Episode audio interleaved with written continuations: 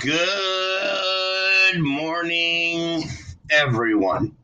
And today is Truly English Podcast, Season 2, Episode 70, Temporada 2, Episodio 70.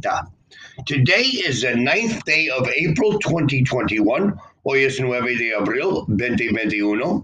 And today is Friday. Thank God it's Friday. Today is Friday. Tomorrow is Saturday. The day after tomorrow is Sunday. Today is Friday. Yesterday was Thursday. And the day before yesterday was Wednesday. Tomorrow I will be working. The day after tomorrow I will have my group classes. What will you do tomorrow? What are your plans the day after tomorrow? I imagine the day after tomorrow you will be resting. Remember, today, tomorrow, the day after tomorrow, today, yesterday, the day before yesterday. Today's class is going to be talking about comparatives and superlatives. So we take any adjective. An adjective is a word that describes something. So we can say white, blue, yellow, tall, short, ugly, beautiful, fat, intelligent, and we can make that a comparative. For example, my shirt is bluer than your shirt, más azul. My I am fatter than my brother. My brother is taller than me. I am younger than my sisters. Young, younger, the youngest. I am younger than my sisters. So any adjective you have, you can change it to a comparative or a superlative. Now, normally the rule is if the adjective has one or two syllables, you only add the ER. For example, happy, happier. But if the adjective has three or more syllables, for example, intelligent, intelligent, beautiful, you add more or the most more beautiful. My sister is more beautiful than my other sister.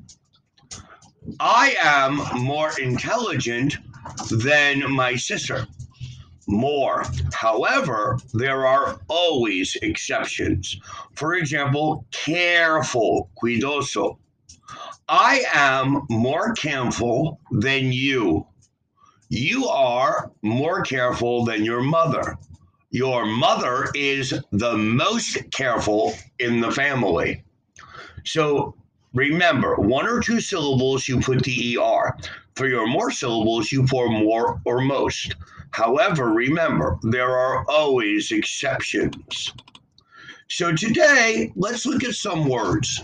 Nice, amable, nicer, the nicest, my sister is nicer than your sister, más amable. Short, shorter, the shortest. I am shorter than you.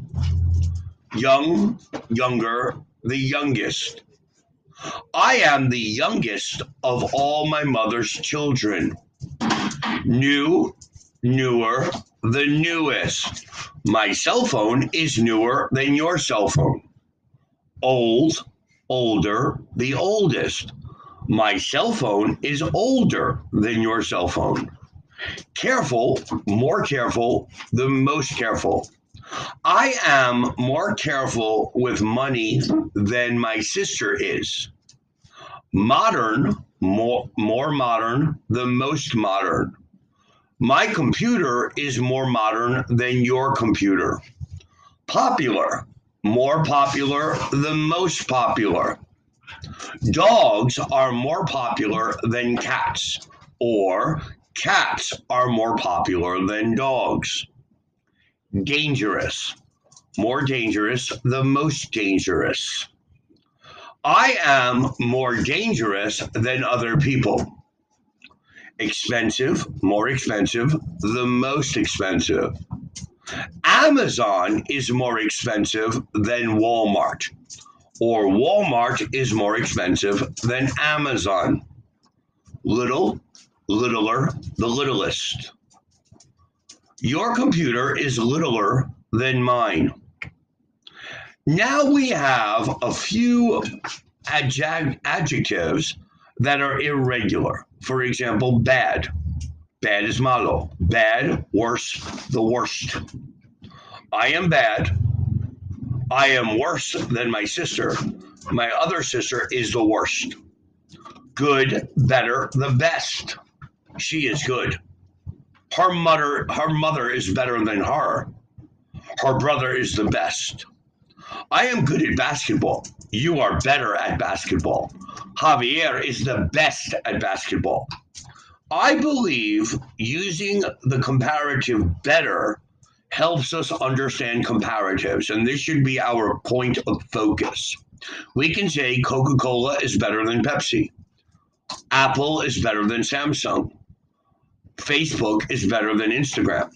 Anything is better than anything. You can make any example you want. Mexican food is better than Italian food. Much or many? Much or many. Much money, many people. Much or many, we would have much, more, and the most. Much, more, and the most. More people, the most people. Mary is taller than Kate. Tom is shorter than Bob. Tom is shorter than Bob. Bill reads more than Ben. Pam is older than Helen. Mona's dress is cheaper than Pam's dress. Nick is faster than Mike.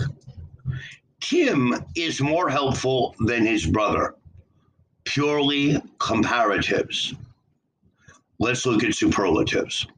July is the hottest month of the year. My bike is the cheapest.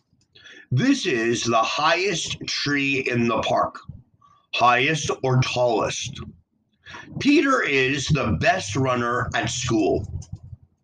Mona is the most clever student in her class. This task is the most difficult in the test. The traffic on the road is the most dangerous. It is the heaviest box here. My grandma is the oldest in our family. This car is the most expensive here. Now, please remember everything you've learned today, and please try to use these examples in sentences to remember them. Also, remember you can send us a request to do a specific podcast in Facebook or in Twitter or directly in our webpage at www.trulyenglish.com.mx. Or, of course, you can send us a message here in Anchor Podcast. We want to thank Anchor Podcast for allowing us to make and distribute our podcast for free. Anchor is truly a democratic company and they allow freedom of speech. Have yourself a wonderful Friday and a wonderful weekend. Remember to study and listen to our next podcast on Monday. Thank you. Goodbye.